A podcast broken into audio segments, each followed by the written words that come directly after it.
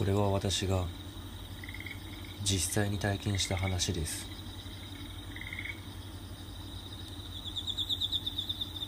小学生の頃のことでした。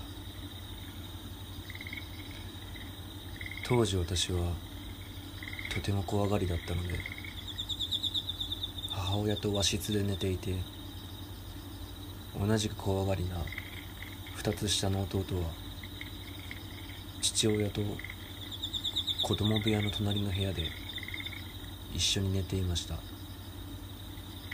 私の家はマンションで狭く部屋数も少なかったのです。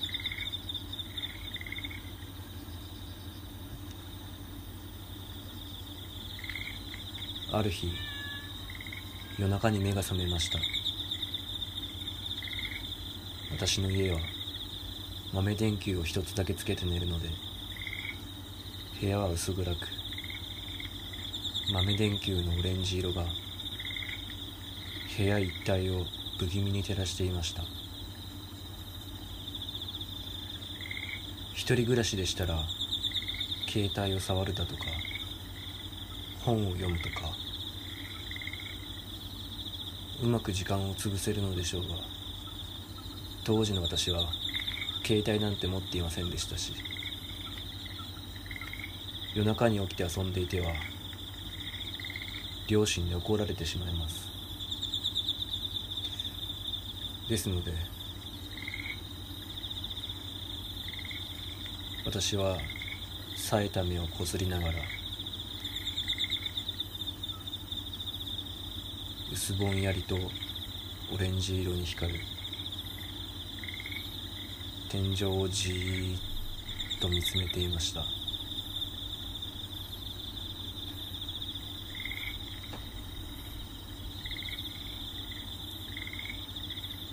しばらくして仰向けから右腕を下にする形に体勢を変えました。その方向には母親が寝ています。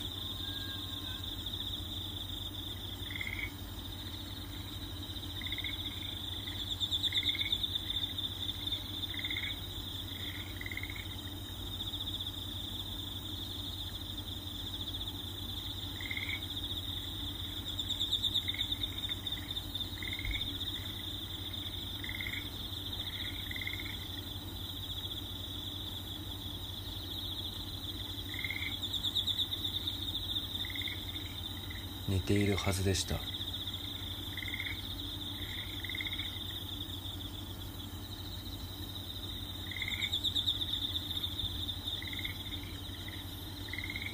母親の姿はありませんでした。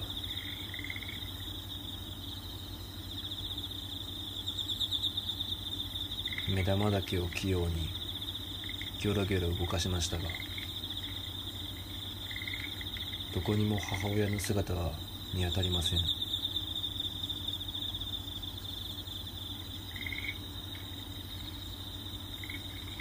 私は母がトイレに行ったのだと思いました。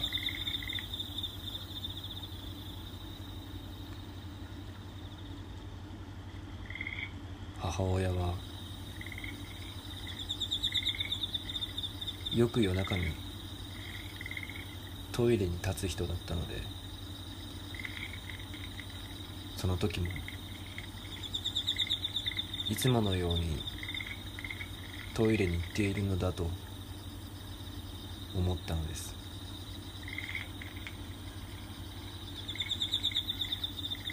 私は起き上がってリビングへ行きました。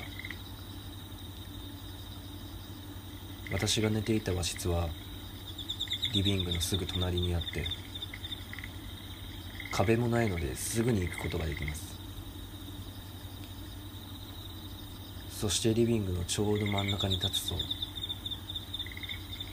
玄関まで続く細長い廊下が見えます。トイレはその途中にあるのです。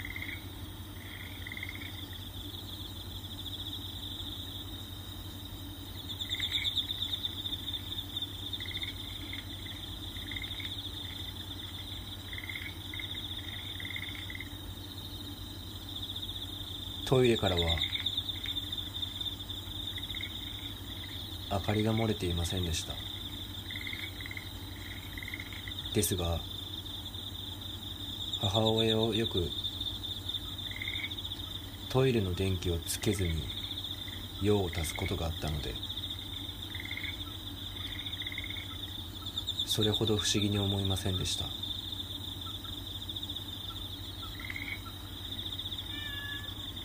私はそのリビングの真ん中からトイレの方へ向かって母親を呼びました。母さん？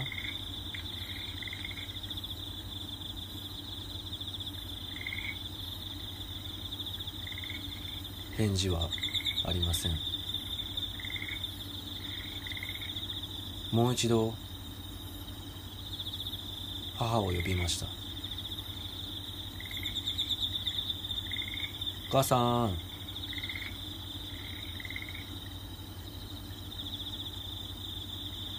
返事は返ってきません。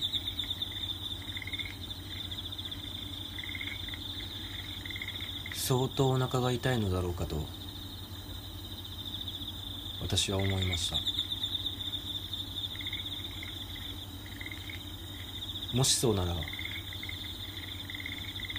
邪魔するのも良くないと思い。私は廊下から和室の方へ歩き出そうとしました。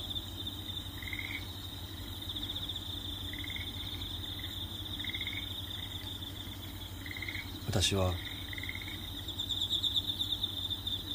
一歩目の足を踏み出してから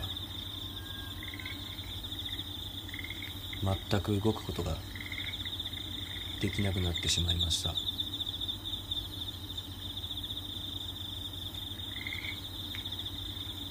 先ほどまで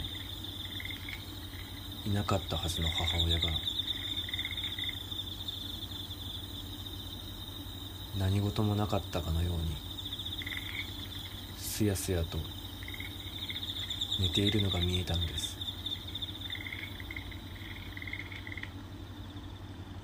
私は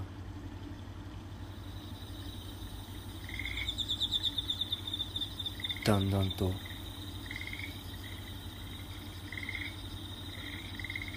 額から冷や汗が出てくるのを感じました。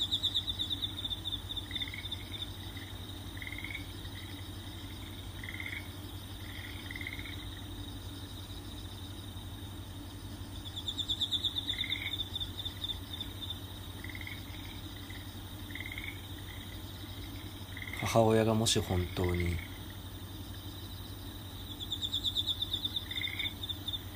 布団から起き上がって。トイレではないにしろ。部屋のどこかに行っていたとしても。私が立っていたリビングの真ん中は。家をちょうど見渡せる位置にあったので。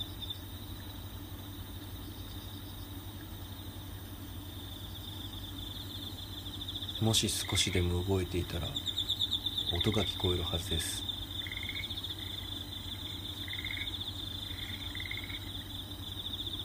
ですが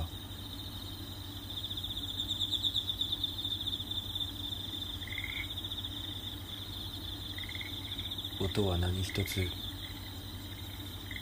聞こえていませんでした。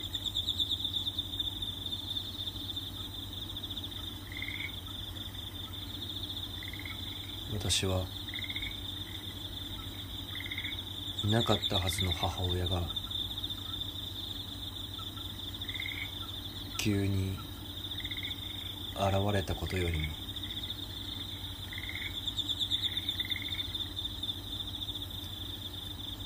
誰もいないはずの廊下に向かって母親の名前を呼んでいたことに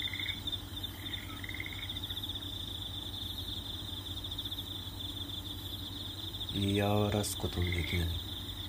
恐怖を感じました。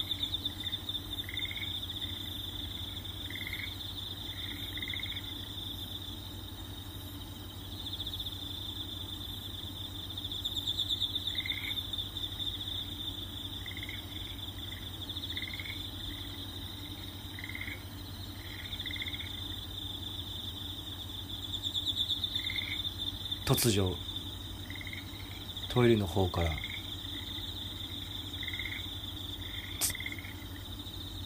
とかすかに音がしました。その瞬間私は急に動けるようになって母親の隣で駆け寄り頭から布団をかぶってそのまますぐに寝ました。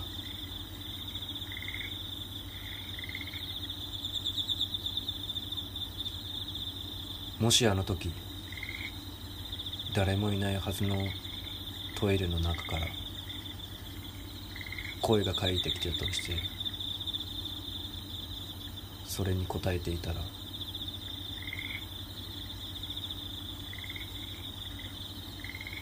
私はどうなっていたのでしょうか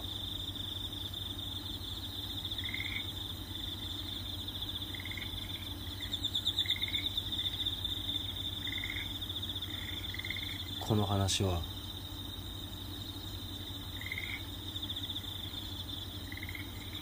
現在に至るまで。母親には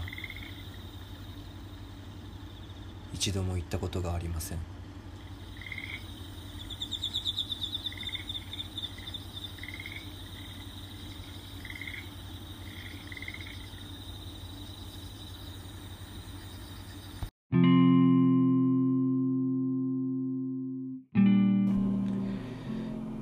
ということで、えーいきなり階段から始まりましたけれども、えー今日はですねちょっとまあいつもと違うことをしてみたくなって、何も言わずにちょっと階段から、え始めさせていただきました。先ほどの階段はですねあの僕が実際に体験した話でしていえこれは実際に私が体験した話です。って言って体験談風にしてるとかじゃなく本当に体験した話なんですけどそれをちょっと、えー使ってみました。さてちょっと声色から、えー推測できるか分かりませんけれどもちょっとリラックスモードでございます、えーというのもですね今までは、えーリビングのなんかギシギシ言うあの台湾人留学生の方からタダで譲り受けた椅子に座っていたんですけれども、えー今日はですね湯船に浸かりながらお風呂場で撮っております。なんでちょっとあの声が反響してねあの僕的にはいい感じに聞こえるんですけど果たしてこれがレコーディングした音声を聞いた時にどう聞こえるのかっていうのはちょっと僕も楽しみなところでございますけれども。あ熱っ。ちょっといか上がりますねのぼせ気味ですねちょっと。しばらく使ってからこれスタートしないね。そうであのまあ今回ねちょっとこんな感じでゆるくまあいつもゆるい感じですけどちょっとバシャバシャねたまに音が入りますけどご了承ください。えー、と先ほどいつもと違うことをしてみようという気になったと言いますけどねそれはたまに誰しもあるんじゃないかなと思いますね。こう日々ねこう同じようなルーティン例えば朝何時に起きて仕事行って、えー帰ってきてで簡単に飯作って食って寝てまた明日同じ時間に起きて仕事に行くっていう。ルーティン。ってなるとたまにその休みの日とかにねこう気候に走りたくなると思うんですけれども、まあ、気候と言わずとも、まあ、何かしらいつもと違う行動。ちょっと今日ここ入ってみようかなみたいな。いつも入らないめちゃくちゃこうアングラな店に入るとかあると思うんですけども、えー僕この間バナナ買いましてあれですねあのコンビニで、えーパックのほうじ茶買うついでに1本100円でバナナ売ったんで、まあ、正直言って多分ちょっと高いんですよね。1本100円ってバナナにしてはどうなんだろう高いのかな？100円って値段だけ見たら安いじゃんってなるんですけどバナナの相場的に言ったらもしかしたら高いのかもしれないんですが、まあ、100円なんでね、まあ、出せるだろうっていうことでバナナ1本買ってみまして。まあ栄養が高いじゃないですかあれって。登山する人とかなんか持っていくって言いますもんね。言わなかったら何なんでしょうねこの僕の記憶は。分かんないですけど。で食おう食おうと思ってたんですけども昨日買ってでこれ撮ってるの夜の12時半なんですけどあのまだ食ってないですね。なんかお守りみたいになってますもは。やずんずんずんずん黒くなってって。それとはこうそれと反対にですねなんかこうストレスが緩和されてっていう気がするんですね。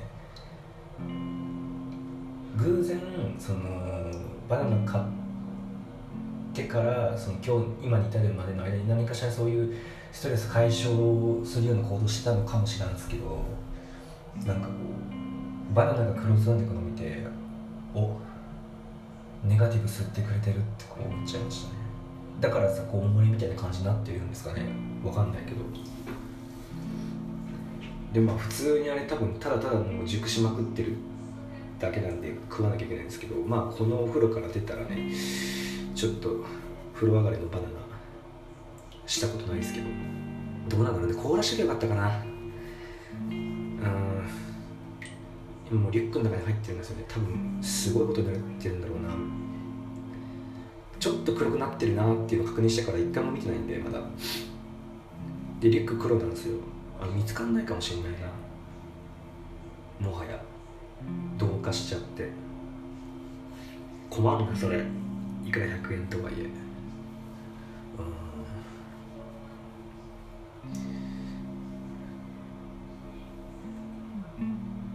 まあ食わなかったとしても明日の朝には食べるか。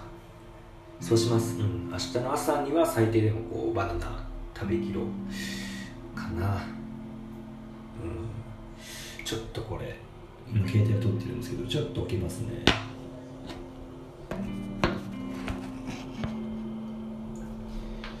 僕今フルチンなんですけどそれで今映像だったら完全にアウトの画角画角っていうかこう立ち位置で撮ってるんですけどそれやっても全然何の問題もないのがこういうポッドキャストの強いんですよね。こういうのにきっちり発散するのっていいんじゃないですか。一定数いると思いますよ。こういうことするっていうので興奮するタイプの人知らんけど。うん。あそういえばなんですけどあの僕大学生って言いましたっけ？なんか過去の回で大学生って言ったような気がするんですけど。あのでまあそこで映像をやってると。でですね僕よく最近こうその専攻の助手の方と割と喋るんですけど割と高頻度でなるその話題のジャンルがお笑いなんですね。結構お笑い好きなんですよね僕。でその助手さんも。でその時にあの話題に上がったのが小島よしおなんですけどあのあれですね僕がだから今22なんですけど小学校低学年の頃ぐらいにもうとんでもないく一世風靡したあのカラフル海パンの早稲田出身インテリ芸人小島よしおですね。でなんでそれが話題に上がったかっていうとあのまず謝れってことなんですよね小島よしおが、あこれ別に批判してるとかじゃないんですよね。アンチとかじゃなくシンプルにそのネタとして言ってるだけなんですけど。ネタとしてね。あの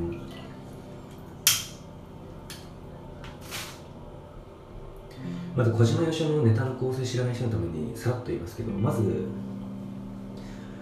まあ、出てきますね。舞台上に。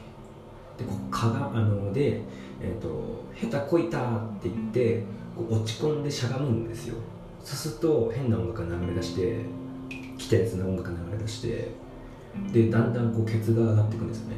でそれが最高潮に達すると「ウィー」とか言いながらなんかこう両腕をこう左右な左右なんだか上下あの前後なんか知らないよくわかんないなんか騙し絵みたいな感じで揺らしてお客さんにアピールするんですよ。始まるぜっていう感じで。でまあここからはネタによって違うんですけどまあいろいろ言った後にあのそんなの関係ねえって言って開き直ってでそんなの関係ねえそんなの関係ねえと繰り返した後おっぱっぴーで完全にあの壊れるっていうネタの構成なんですけど皆さんバイトとかあと仕事だとか、まあ、ミスしますよね。もうすることは全然いいんですよ。あの人間なんで。僕もミスしますし。あなんならあの大学1年の時に初めて受かったスーパーのバイトで、えー、人間的じゃないか、えー、社会的に常識がなさすぎるんで次から来なくていいですって言ってクビになったぐらいいろいろミスしてたんですけどそれはもうちゃんとねすいませんって謝ったんですよ。そういうことなんですよね。つまりあのあの小島よしおもまず舞台上出てきてあれですよ。金払って見てるんですよ客は。ね。で出てきてやった小島よしおだってなるじゃないですか。なのに急に下手こくんですよ。失敗するんですよ。ミスるんですよ。そこを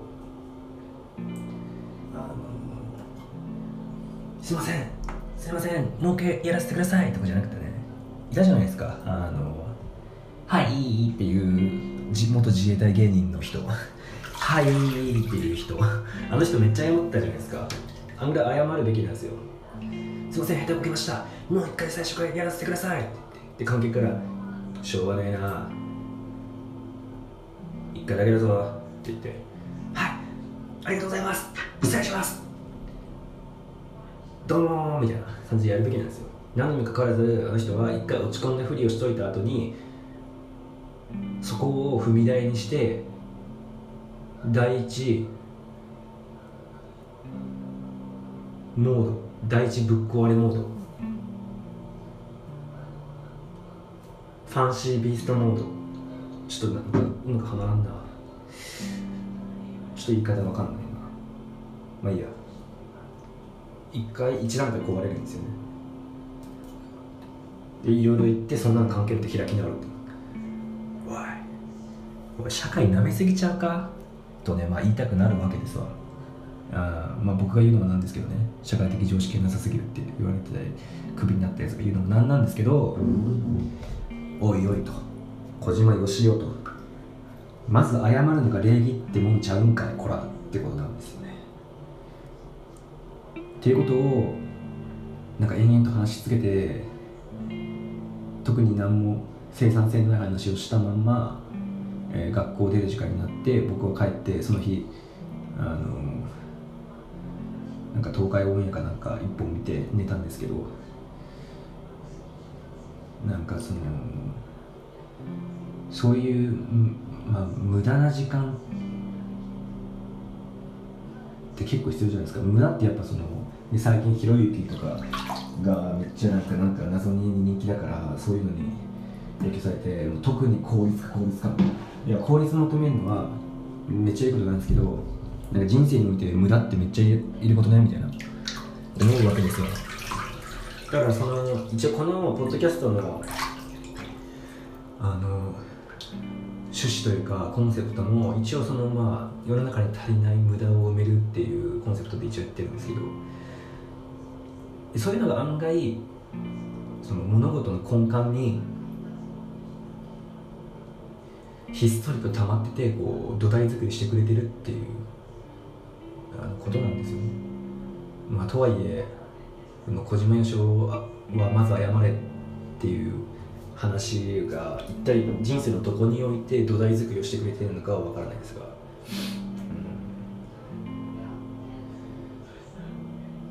うん、まあどっかでどっかではまあなんか、まあ、無駄なことなんてないって言いますしね。あの気づいてないだけかもしれないしね、うん。まあ、どっかで役に立つんだろうな個人名称が。まあ、めっちゃ細かいこと言うと今このポッドキャストのネタになってるっていう時点でも一個こうなんていうの役に立ってるというかこう土台を作ってくれてるわけですけど。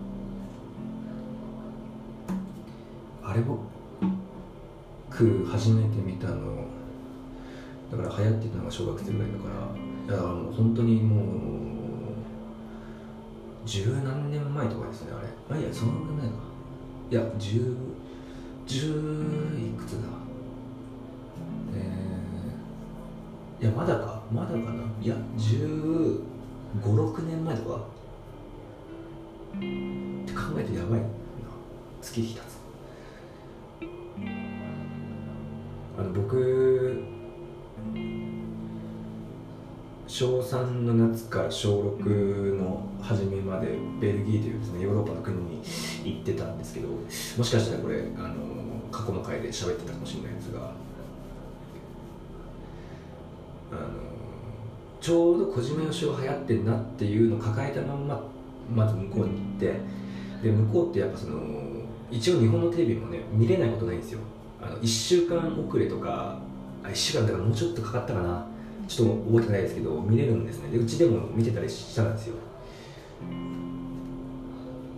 とか一応日本の漫画も読めるしあの日本人学校だったんで小説とかなんかこう、まあ、のなんだ手塚治虫の漫画とかあの学校にあったんですけどでもやっぱその例えば「あのワンピースとかねそういう系の漫画は、うん、ないんですよね図書館にはそりゃ。で買うことになるんですけど欲しかったらね。で日本人学校の近くになんか日本専門店みたいな日本書籍専門店みたいなのがあったんですけどまあ入荷が遅いこと遅いこと。だし品揃えも悪い。まあそれはねしょうがないことなんですよ、うん、売ってくれてるだけありがたい、うん、っていうのもあるしあと向こうのなんか筆記具ってちょっと質悪いんですよ。あ向こうで鉛筆とかねあの握ってた方なら分かると思うんですけどなんか絶妙に心地悪いんですよね。だから日本の筆記具すげえなって僕めっちゃ今ジムキング思い出して泣きそうになりましたけど最近行ってないのジムキングそうあの質がいいんですよ。だそういうのも売ってたりするんでそういうのちゃんとあるんですね。だからそれ変えるだけでも全然あのいいなって思うんですけどまあそのめなんだろうな娯楽がちょっと一周遅れるんですよね。で僕は今でも覚えてるのが小5だったかなそこら辺の時にあのクラスで流行ってたのが「あの僕と私の勇者学」だったかなっていうタイトルのあのギャグ漫画があってでその作者は後にサイキックス語の災難を書く人なんですけどそれが流行ってたんですよね。僕日本で一回もその漫画流行ってるのに立ち会ったことないんですけどなぜかちょっと流行ってたんですよ。ででもちゃんと面白かったんでね。あれ流行ってるのかな？まあ流行ってるっていうか流行ってなかったらごめんなさいね。うん。であとまああとはあれか。ギャグ漫画ビルとかか。その頃何巻かもすでに出てたんでこう貸し借りとかしながら読んでたりとか。あと自分たちでなんか雑誌的なの作って学級文庫に置くっていう遊びもやってましたね。うん。でみんなで書くんですけど4コマとか、まあ、基本ギャグ漫画。なぜならストーリーを考えられないから、えー、小4とか小5なんてねもうバクマンじゃないんだから全然考えられないんですよね僕たちみたいな人はね。でギャグ漫画でギャグ漫画だったらなんかこう勢いでごまかせんじゃないみたいな。だからそのデンジャラス爺さんとかねそういうノリで。でもまあ全然書けないんですけど多分ね一冊ねまだ実家にあるんですよね残ってて。うわどんなんかめっちゃ見せて何月号だろう残ってんの？そうまあそういうのがあって。で僕が書いてたギャグ漫画がタイトルがあの「中学生の日常」っていうタイトルなんですけどっていうのも例えばその小学僕はねあのその頃足りないまだね全然こう賢くないのをフル回転させて考えて一応リアルな感じ取り入れつつギャグ書くんだったら多分小学生の日常なんですよ。もう学生ものってこと学園もの的なのは決まってたんで。あとはどこにするか。小中高大どこにするかなんですけど。小学校とかだとちょっとあのリアルっちゃリアルかもしれんけど逆にその僕の場合あの日本での小学校生活を中途半端にやってきちゃったんででその頃はまだそのベルギーでの小学校生活も中途半端なんでなんかこうどっちによるにしても中途半端なんでそれはなしだと。ってなるとまだ体験したことない中学生の生活をこう想像しながら書くっていうことまあとはいえあのほぼ中学生要素なかったんですけどだしその人も僕書けなかったんでそのなんかデンジャラスじいさんでいうあのデンジャラスじいさん みたいなノリのあのキャラクターがいたんですけどそれ書く時もあの横顔しか出ないっていうあの制約があって書けないんで結構変な漫画描いてたんですけど僕日本帰ってくるじゃないですか。でするとあのまあ普通に書店が行ってるとこにあってあの実家の近くにもあったんでもうそこに通うようになるんですよね反動で。で小説をずっと読んでた生活から一旦ちょっと割合的に漫画が多くなる生活になってそこでハガレンとかにねこう一周回ってあったりとか刺激ハマりするんですけどその頃の本屋こうバーって見てたらおいおいこれなんだよってなるこう漫画があってあの高校生の日常っていう漫画があったんですよ。マジかよこれ。先にやられたなと思ってこういう感じのコンセプトでしかもそれもギャグ漫画なんですね確か。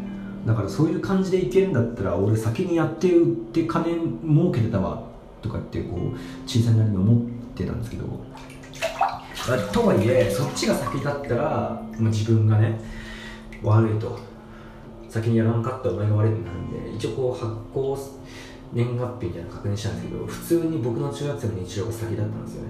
マジであれ今でも下世代なって思います。本当に。あの海外からデータこうでメールでその講談社とかに送りつければよかったなとかって思いますけど今思えばね。なんかそういうことってありますよね。やっぱでも人の、脳なんてあの限界があるんでどっかでかかぶるとかあとは似たようなねやつかね。そう意図せずとかね。あとまあ意図的にやるのもありますけどね。そのオマージュとかねパロディとか。銀魂とかそうですよね。なんかアニメの時にそのエヴァの最終回パロってましたけどあれとかね、ありますけどそういうもんなんですよね。そういうのをうまく活用してどんぐらい面白くするかっていう戦いだと思いますけど、うん、でもその、まあ、漫画関連で僕がその小学校の頃多分そういう流行ってなかったと思うんですけど最近って結構そのすごいものに出会った時あの神あのゴッドですね。神って形容するの流行ってるじゃないですか。マジ神みたいな。あのミュージシャンもそうだしなんか漫画とか映画とか小説とか。でもマジ神だ。なんかその友達同士でも言いますよね。例えばあのなんか忘れのしちゃってでももうどっか集合しなきゃいけないみたいな用事でで家からちょっと離れてると取りに帰ることもできない。取りに帰ったら間にあのなんかこうその予定に間に合わないみたいな。集合場所で「ごめんちょっと今日これこれ忘れちゃったんだけどさなんか余分に乗ってたりあるよ？やったーお前マジ神だわみたいな。あるじゃないですか。僕はあれずっとなんだろうと思ってて僕多分行ったことないんですよね一回もまだ。うん。なんだろう。その結構言葉ってあると思うんですけどその本来のあの意味からは外れてなんか似たような感じだけど別のことをこう表すのにこうゆっくりこうちょっとずつ変化するみたいな。だからその神とかもそうだしあるじゃないですか。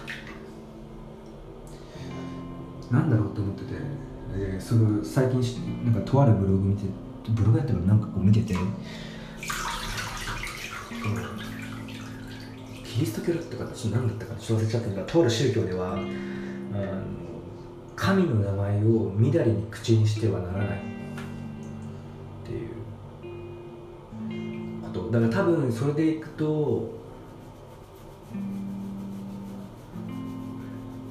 逆に神って形容するのもまあまあまあまあ間違ってないというかね。だ要あなたがその例えばマジこいつすげえって思った人がいたとして例えばその人が鈴木だったとするじゃないですか。マジ鈴木ありがとうじゃなくて要はそのあなたが信仰しているものなんか信じているもの主の名前はみだりに口にするなっていうそのあの宗教のあれからいくんだったら神って形容するのはあながち間違いじゃないんじゃないでそういうのがどんどん発展していくとこの世は神だらけになるって逆にね神がいないとか言ったのが逆に神だらけになってあの神「おい神」って呼ぶと駅前でみんながこっち来る見てどれが自分の探してる神かわからないみたいな。でそうこうしているうちに自分がずっとあの仲良かったんだけどとある些細なことをきっかけにあのちょっとこう距離をと取るようになってしまった友達の名前も忘れちゃってでももう神になっちゃったんでみんな。よ名前を呼ぶこともできないんですよ。しかもそそのいつはそいあのその子のことをめっちゃこうリスペクトしてて。だからマジ神って思ってるから神って呼んでるんですけど。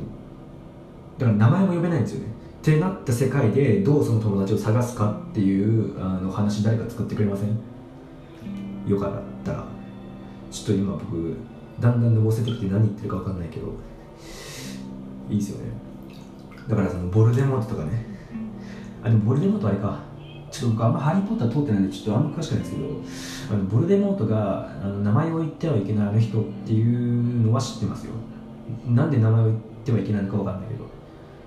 多分あのその人のことをみんながリスペクトしてて神だと思ってるから言ってはいけないってなってるわけじゃないと思います。だったら神って呼んでるんであかたくなに名前を言ってはいけないあの人って呼んでるってことはまた別の理由があるはずなんですけど。うん。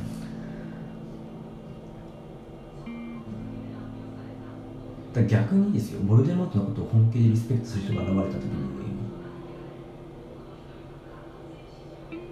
果たしてどう呼ぶのか。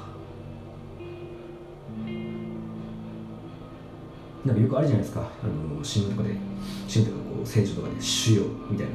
あの主と書いて主人公の主と書いて「主よ」なんとかかんとかでこうこうこうでみたいな。でもボルデモートのことを主と呼ぶのもなんかちょっとなんか絵面的になんか違うし。でまあ名前を言ってはいけないあの人っていうその線は一旦そのリスペクトしてる人に変わったから消えて。失礼に値しないように言うためには何て言ったらいいのかな。